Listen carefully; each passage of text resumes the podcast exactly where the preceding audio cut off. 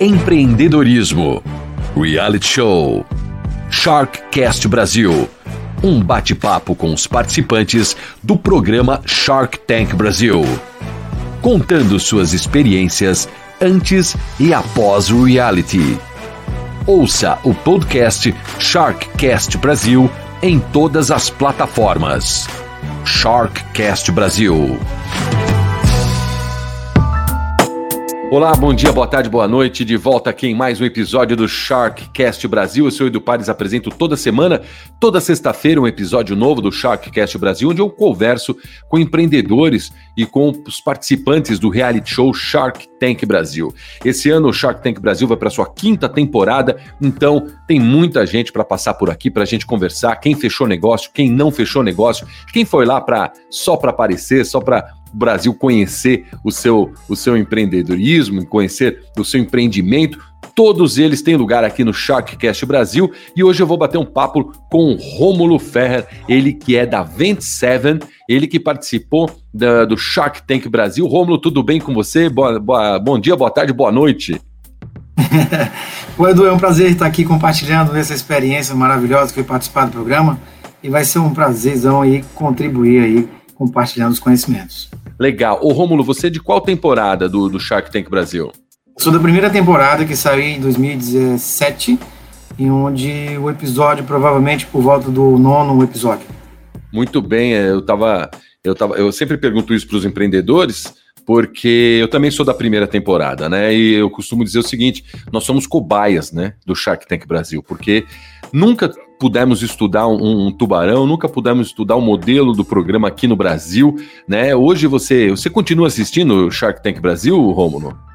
Continuo. Eu queria fazer um comentário sobre isso aí que você falou agora, exatamente, porque uhum. quando a gente estava para entrar na, na gravação, acho que a gente só soube um dia antes de quem eram as pessoas para que a gente pudesse conversar, não é verdade? É hoje verdade. você já sabe, quem participa hoje já sabe, já vai preparado com um pitch direcionado para quem.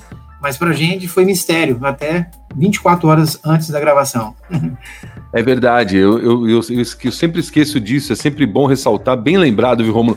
Porque hoje em dia você consegue estudar cada tubarão, você consegue estudar cada é, investidor que está ali, saber as perguntas que ele faz, saber que tipos de negócio ele investe, né? Não só Sim. saber dele, mas saber para quem você, foi como você falou, para quem você vai direcionar a sua, a, o seu pitch, né? É, e é verdade, na primeira temporada eu fiquei sabendo 24 horas antes também quem seriam ali os, os os investidores, né, os tubarões, porque era, uma, era um segredo naquele momento, né, Romulo? Você lembra disso, né?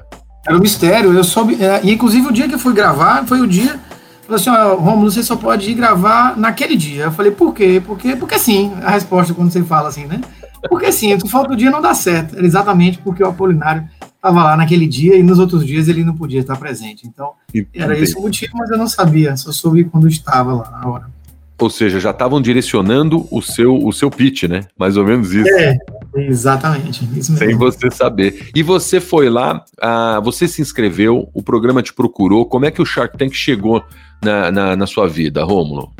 Cara, a inscrição foi uma coisa meio maluca, né? Eu estava passando por um momento de grandes dificuldades na empresa 27, porque eu havia comercializado o produto para uma fábrica e uma fábrica havia entrado em recuperação judicial e todo o meu capital foi empreendido, vendido, comercializado para receber um, nove meses após a venda que eu entreguei. Então, realmente a empresa ela estava ela estava no zero funcionários. Eu tinha zerado de, de aproximadamente 10 para zero funcionários. E aí, eu desesperado nos grupos, alguém postou lá num grupo, eu cliquei naquilo e eu tinha meia hora para acabar a inscrição. Nossa. Eu falei assim, eu tava na. Isso era torno meia-noite ia acabar, eu 11 e meia, eu tava ali, sem sabe, eu sempre inquieto, sem sono, e aí eu falei, cara, vou me inscrever nisso aqui. E aí, como eu tinha todas as informações muito fáceis, eu sou a, a área de negócios, então ele se inscreve em 255 caracteres o que é o seu negócio. É o instante. instante. É. Aí em 15 minutinhos deu tempo, eu submeti. E aí eu joguei para o universo, né? Você nunca sabe o que, que vai dar, então de repente aí deu certo, eu recebi um e-mail dizendo que eu tinha sido aprovado e teríamos aqueles papos de seleções, né? Que também foi, foi rigoroso. Você passou Mas pela seleção. Você passou pela seleção de, de teste de VT e tudo. Tudo foi. Sim. acho que foram três reuniões no meu caso. Eles fizeram reunião para conhecer, me conhecer, depois apresentaram mais umas duas pessoas para verificar as soluções, o que, que tinha de inovação, pediram para ver, é, fazer demonstrações, e por último fizeram que fizesse um pitch de apresentação também. E Legal. aí. Hã? Não, sim, segue. E aí? Eu tenho até salvo esse pitch ainda no, Google, no YouTube, né? Para guardar o histórico de quando eu participei. E, e aí, eu, bom, e a coisa aconteceu mais rápido do que eu imaginava, né? Do, não sei se contigo foi assim, mas foi uma questão de, no dia, no dia que foi aprovado, uma semana e meia, é, no máximo duas, eles já estavam pedindo, vem aqui para São Paulo fazer a gravação. Não sei se contigo foi assim. Sim. Mas eu não estava preparado. Pra, nessa época, eu estava com o produto saindo do forno, estava com o protótipo da iluminação, fazendo ali os testes finais e sem saber muito como é que seria o direcionamento comercial, porque tinha acabado de sair. Eu não tinha como demonstrar, não tinha como testar e validar. E aí foi quando ó, daqui a umas semanas a data que você tem que vir é essa. E eu falei, é, e assim já. Enfim, aí compramos a passagem. O sócio não queria ir, o primeiro sócio. Queria, por que ele não queria ir? Ele é, ele é, da área técnica, né? Ele é muito, muito, é, muito inteligente. E aí ele, ele é professor do Instituto Federal, mas ele não queria se expor, ele não, não gosta, tem vergonha e tal. Eu falei, não, cara, bora. Eu falei, bora, assim, não, não vou não, Romulo. Eu falei, não vai o quê? Já comprei tua passagem, já tá paga. Aí ele, como assim? É, tá pago, porra, não esquece. E vambora. Aí ele, não tinha jeito, ele acabou indo. Mas por ele, ele também teria ficado na, nos, nos back-ends, é porque ele é muito... As pessoas da área técnica gostam muito de ficar no, no, no esconderijo, né? Não gostam de backstage, se expor. né? Backstage. Eu sou da área comercial, tenho mais essa habilidade, eu não tenho essa preocupação, mas foi mais ou menos assim no roteiro. Mas foi bom. Legal, bacana. Foi então, para quem está ouvindo a gente, né, para quem está vendo a gente, o que, que faz a 27? 27 é uma empresa que busca desenvolver produtos de automação direcionada para o segmento de automação residencial, com o propósito de simplificar e transformar o preço caro em preços baratos para que todos possam ter uma automação nem que seja simples. Existe um conceito chamado de, teoria do desacoplamento, aonde eu sempre usei ela, que é você usar a automação hoje ela está mais voltada para um item isolado, mas há cinco anos atrás você não tinha automação se não fosse um equipamento muito complexo para automatizar muitas coisas.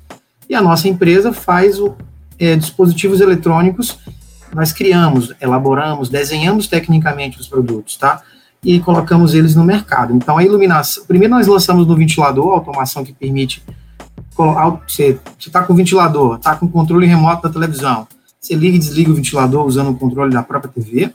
Depois a gente embarcou na, na iluminação, que você liga e desliga a lâmpada também usando o controle da TV a cabo, o controle da televisão, qualquer dispositivo infravermelho, tá?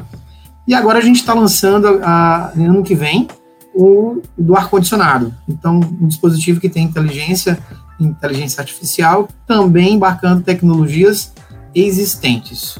Em resumo, a gente simplifica a automação, reaproveita a tecnologia que tem na casa e comercializa a preço acessível para que a grande maioria possa consumir. Legal, bacana. E no pitch que você fez ali no Shark Tank, o pessoal, ali os tubarões, melhor, pessoal, os, tu, os, tubarões ali, né, eles conseguiram captar a mensagem, porque eles já conheciam esse, esse, esse modelo, né? É, e o que, que aconteceu ali no, no, durante o, o, o pitch que teve tanto questionamento para você? Que eu lembro do, muito bem do seu episódio. Olha, é, a, por incrível que eu vou começar pelos backstage, né? Primeiro eu tive que testar o, o, a, distância do controle remoto em cada cadeira, né? Porque na hora que o tubarão quisesse colocar o acionamento, ele tinha que funcionar. E deu certo. Eu então fiz assim. É, realmente teve muitos questionamentos, porque a nossa tecnologia ela, ela é tão simples, muito simples, a, a ideia dela é muito simples, e como a gente tem conceitos pré-estabelecidos, as pessoas sempre criam analogias que às vezes é, dificultam um pouco o entendimento. Mas foi passado por uma série de perguntas que não foram exibidas, por exemplo, lá no episódio, né? Eles gravamos, nós gravamos em torno de 40 minutos de e houve uma reedição para 9 minutos e meio. Então eles questionaram sobre a fabricação, sobre a produção, a, sobre a capacidade técnica da gente desenvolver. É, houve uma certa, até que a Cris, ela teve, a Cris Arcanjo, ela teve uma sacada muito legal, porque ela ela resumiu de uma maneira muito legal. Ela, você quer democratizar a automação residencial. Você quer popularizar. E quando ela falou aquilo ali, eu falei, pô, é isso aí mesmo. Essa é a pegada que a gente quer fazer, que vem fazendo, né? Hoje a gente tem, tem as, a gente já vendeu muitos control amp já, né? Depois que da participação do Shark, foi muito boa, porque ela trouxe muita visibilidade é, e foi muito legal. E está sendo ainda até hoje. Legal. O, ali naquele. Você sentiu que você ia fechar com alguém? Tem algum motivo pelo qual a, a coisa não, não aconteceu ali? Ah, não, foi desesperador. Deixa eu te interromper. Foi desesperador essa situação. Primeiro vontade, que, assim, ó, primeiro que eu falei assim, ó, aí veio o, o Shiba. Não, não, não me interessa, não é minha área, porque é a alimentação não tem nada a ver. Aí vem o, na época era o Sorocaba, é agronegócio também, não me interessa. E aí, bom, como os quatro tubarões saíram, foi a Cris saiu, ah, o, aí ficou só o João Apolinário. Aí o João Apolinário com a sua caderneta ali, né, anotando, você fica curioso para saber o que ele está anotando. E aí, o que ele está anotando ali? Toma tanta nota, né? E aí eu fiquei, bom, ele, ó, eu tenho uma proposta. Aí daquilo ali eu fiquei aliviado, né? Vamos ver o que, que vai rolar, né? E aí naquela hora que ele ficou, ele fez a proposta, eh, também houve muitos questionamentos da parte dele que não saíram no episódio, em termos de, ele falou da fabricação, que ele tem muito acesso a indústrias, né? E aí isso é uma parte que ele tem muita competência e muita maestria, e aí ele fez uma proposta de 50%, né, na verdade, e essa proposta meio que doeu, falei assim, poxa, 50%, caramba, e na época eu, bom, a gente estava quebrada, a empresa estava naquele momento que ela estava se reerguendo com o lançamento do produto, então... E a sua proposta, só para relembrar quem está ouvindo, a sua proposta era qual? Era se eu não me engano, era 20% por 20%. Que era, um, que era um valuation plausível de um mercado de investidor anjo, né? Que naquela época estava se aplicando ao mercado. Aí, quando ele veio com 50%, foi, um, foi uma pancada no estômago. Você fica, caramba, e agora? Saiu sem nada ou volto, ou volto dividindo metade do bolo, né? E a gente somos três sócios aqui. Né? Então, tem um sócio na produção, um sócio no desenvolvimento e eu na área comercial. Ele seria o quarto sócio. Então, é, foi uma proposta que, assim, eu não estava preparado, não estava preparado para esse tipo de mordida. E talvez se eu tivesse sozinho ali, eu teria, eu teria não teria fechado, viu, Edu? É mesmo? É isso que eu ia te perguntar. Não, isso. não, eu acho que não teria fechado, não, porque é porque o meu sócio ele foi, foi um pouco à frente, se tu prestar atenção no vídeo, ele foi lá e puf, foi fechado. A gente foi pro backstage, negociamos, assista o vídeo para você ver. A gente negociou, falou uma coisa, e na hora lá, da, da hora que ele falou, tal, a gente, não, vamos fechar. Aí o sócio foi lá e fechou, né? Eu, eu tava reticente ainda. Eu assisti. E, mas foi, foi, foi denso. A preparação, ela nunca é feita assim, pessoal, quem está nos escutando aí, por mais que você tenha se preparado, por mais que você tenha colocado aí tudo na ponta do lápis, é, as propostas que surgem, elas são nervosismo, contribui muito para que você não consiga raciocinar tão rápido, então a preparação ela ajuda, mas ela não determina tudo não, porque veio uma situação que eu não esperava. Você, você se preparou para esse pitch? Você é da área comercial, você já, digamos assim, você já é bem preparado para uma situação como essa, para uma negociação, né? É muito mais preparado que os sócios, assim, que são mais, que nem você falou, da parte técnica, que ficam mais o backstage. Você é da área comercial, você dá as caras, você é a cara da, da 27, vamos dizer assim, na hora de vender, na hora de apresentar o produto, né? É, você ficou nervoso também? Você foi preparado para um pitch, a coisa foi para outro lado? Como é que foi ali essa conta para quem está ouvindo a gente? Porque às vezes você, as pessoas acham que a gente vai lá com o pitch, tudo acontece direitinho, da maneira como a uhum. gente quer, e às vezes a primeira pergunta já quebra o seu, o seu, o seu andamento inteiro da conversa, não é isso?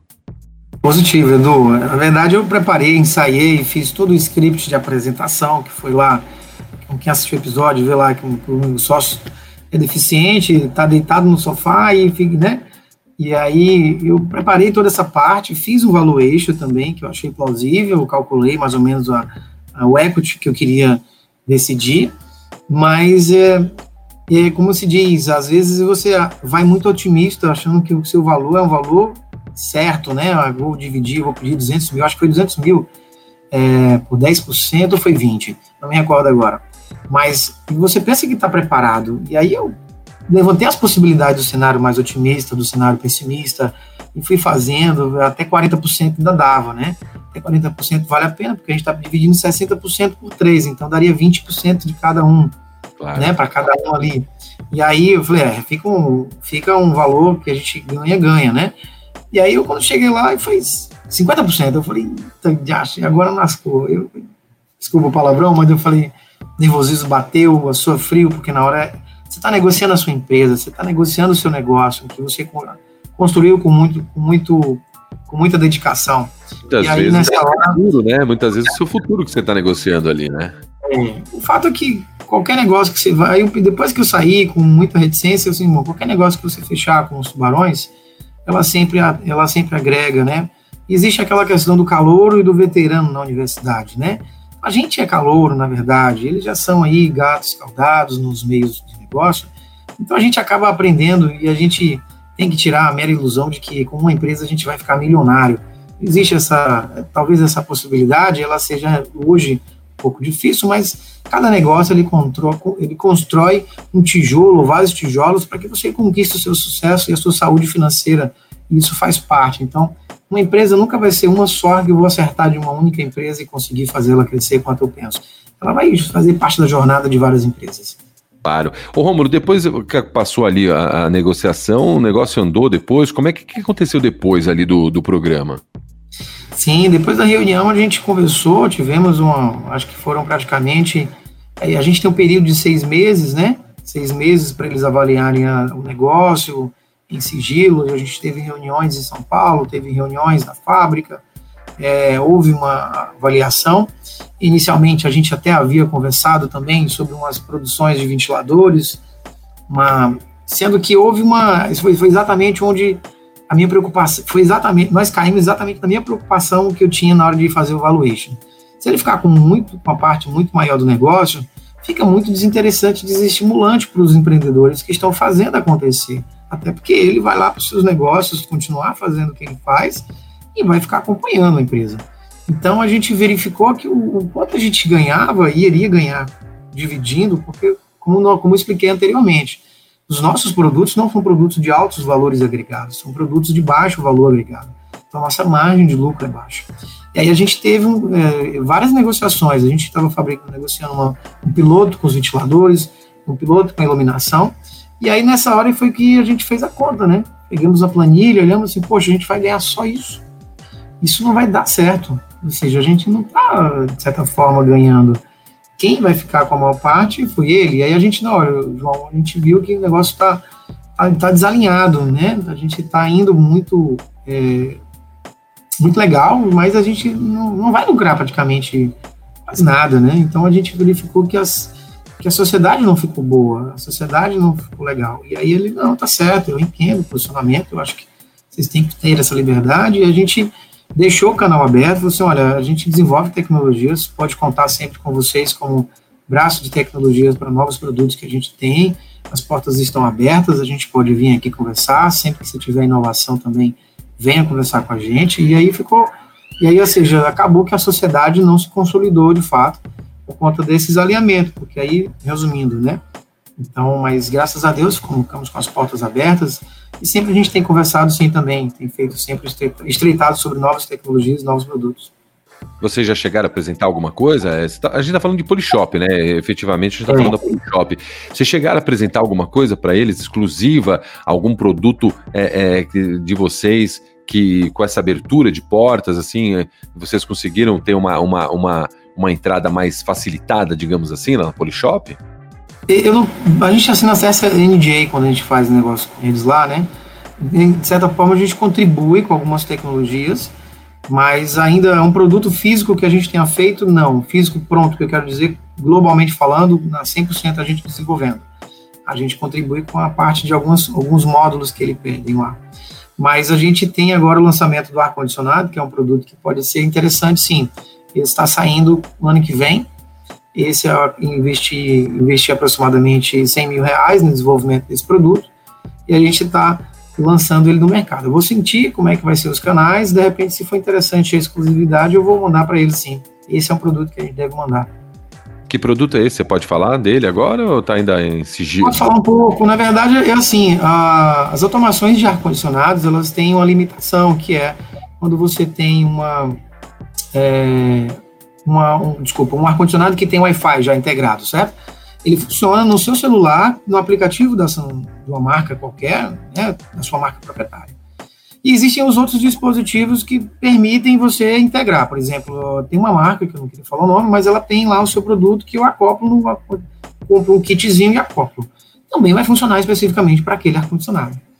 E a gente está fazendo uma interface, e essa interface ela vai ser global e vai permitir você, ela vai permitir você não usar o controle remoto, praticamente. O controle remoto vai ficar é, descaracterizado, eu não preciso, porque ele vai ter uma inteligência que vai ligar automaticamente, vai desligar automaticamente, ele vai mudar a temperatura automaticamente e vai fazer você ter uma automatização do seu do clima ambiental. Então, se na sua sala, principalmente para bebês que tem ali incômodo na temperatura, mas ele só reclama chorando, a, o sistema a gente tem uma, a gente achou uma tecnologia que a gente embarcou para que a gente possa avaliar essas medidas e tomar decisões com essas informações que a gente absorve do ambiente.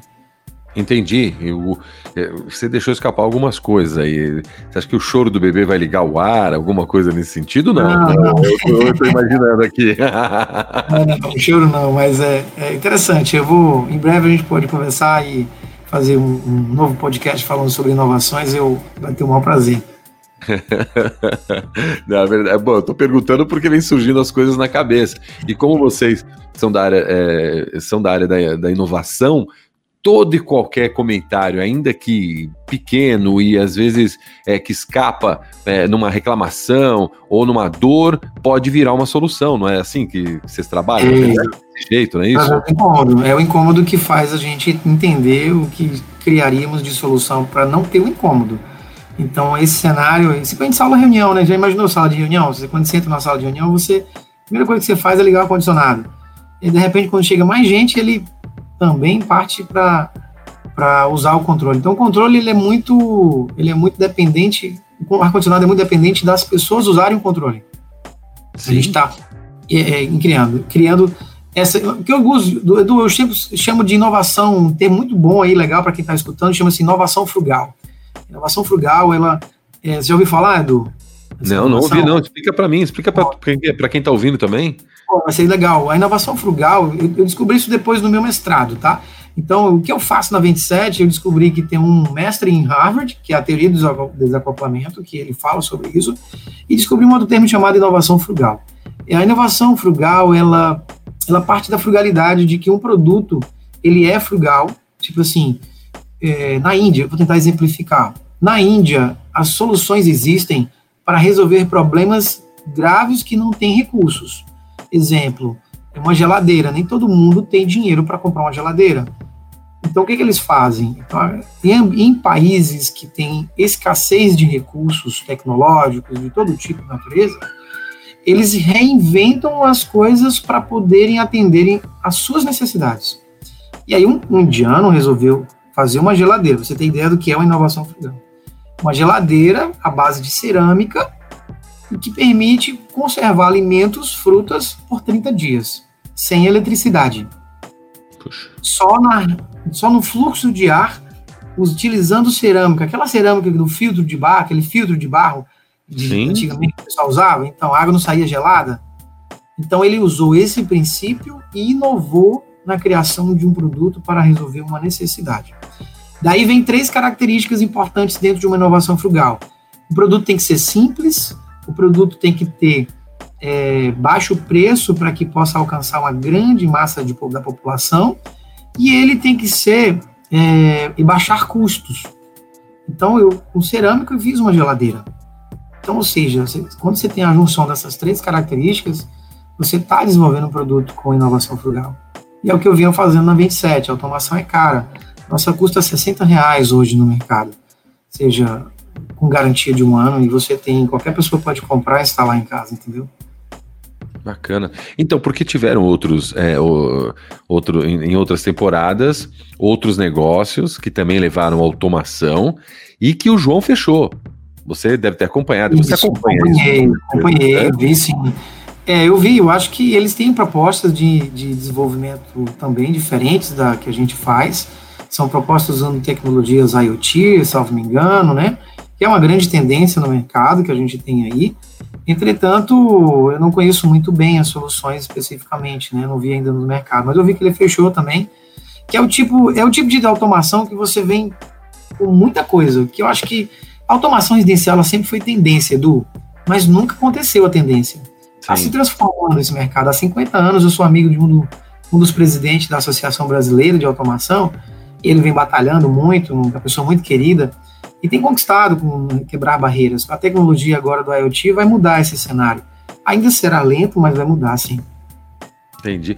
Incrível você falar isso, porque o, o, o como me soa é, o que vocês fazem na 27 é, é algo mais é, social. Parece um. É, obviamente, é uma empresa, ela, ela tem por, por objetivo também ter lucro, mas não deixa de ser assim uma, uma, uma preocupação social, né? De deixar é, essa inovação, esses produtos, é, não só serem acessíveis, mas também resolverem né, a, a questão da, da acessibilidade da população população. Estou errado?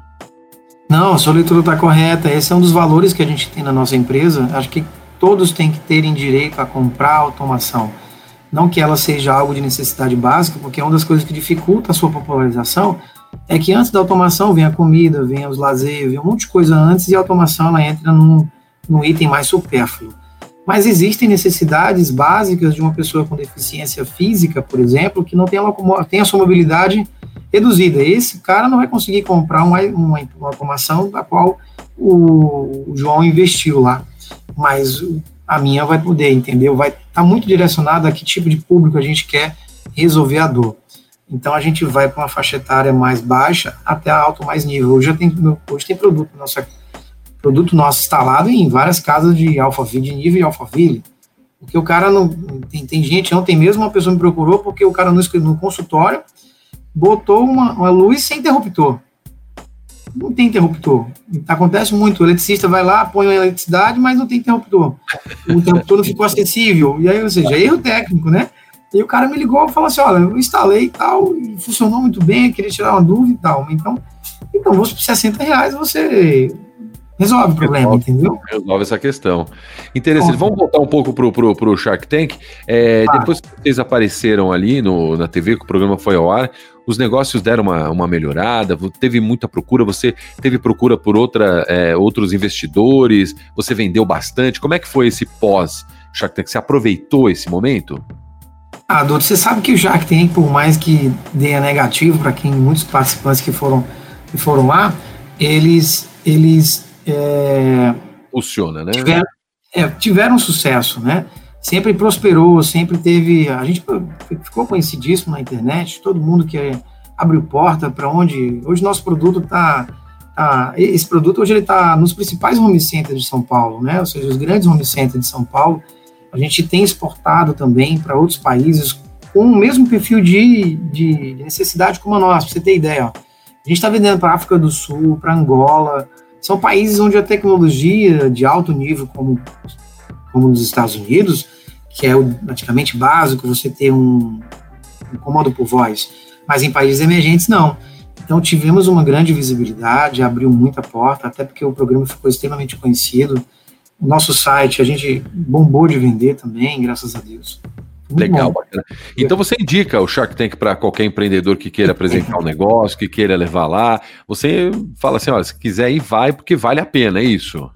Eu indico com uma ressalva, tem que saber qual é o momento, né? Porque eu fui no momento em que eu, eu vou dar um exemplo. Se eu fosse participar hoje com a, com a solução do jeito que está, eu jamais teria aceitado 50%.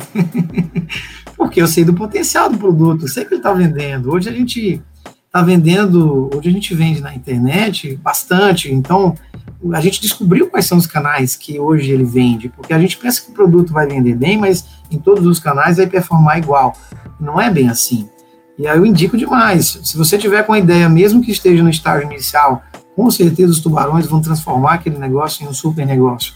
Independente do momento, mas eu acho que valeria a pena sim. Até para experiência, para saber como é que é lidar com pessoas daquele nível, né, de alto nível, de gabarito. Não tenho dúvida. Você voltaria, então? Você está falando que se. Ah, eu voltaria, sim. Voltaria agora com mais ousadia, com certeza.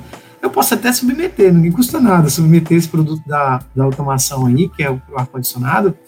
E a gente tem, tem uma, na verdade, eu tenho um roadmap montado, Edu. Existe ah. um roadmap de tecnologias montado para a gente poder fazer todo o lançamento, que é Vou dar exemplo. Há 10 anos atrás, havia a tecnologia do infravermelho já estava se descontinuando. Aí veio, aí veio a televisão por digital, reabasteceu todo o mercado com controle remoto. O controle remoto ainda é uma tecnologia que é imbatível dentro de qualquer tecnologia que você vai colocar na automação. Então, é, participar do programa foi uma foi uma foi muito gratificante. Eu acho que é, como é que eu posso dizer é, foi uma foi um momento decisivo para a empresa porque em 2016 para 2017 a gente gravou em 2016, né? Então a gente foi.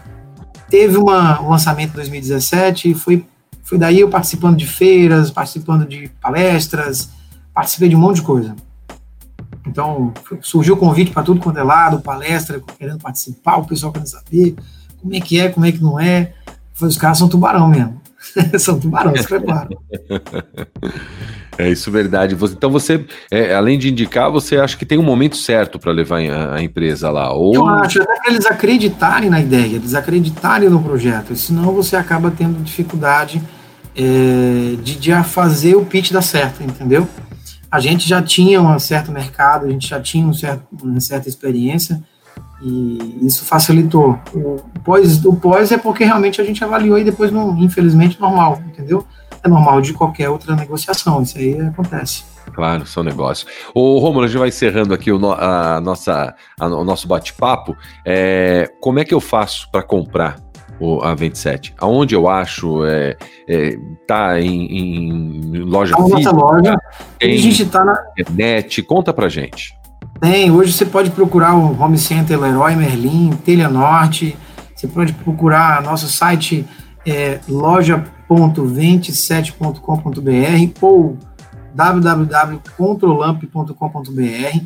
Tem as promoções, a gente sempre lança diretamente promoções com preços bem legais. E vai ser um prazer atender a todos aí, esclarecer a todos, é, espalhar nossa automação, que é brasileira, 100% brasileira, não tem nada chinês, então, patenteada também, então vai ser um prazer aí estar ocupando a casa dos amigos.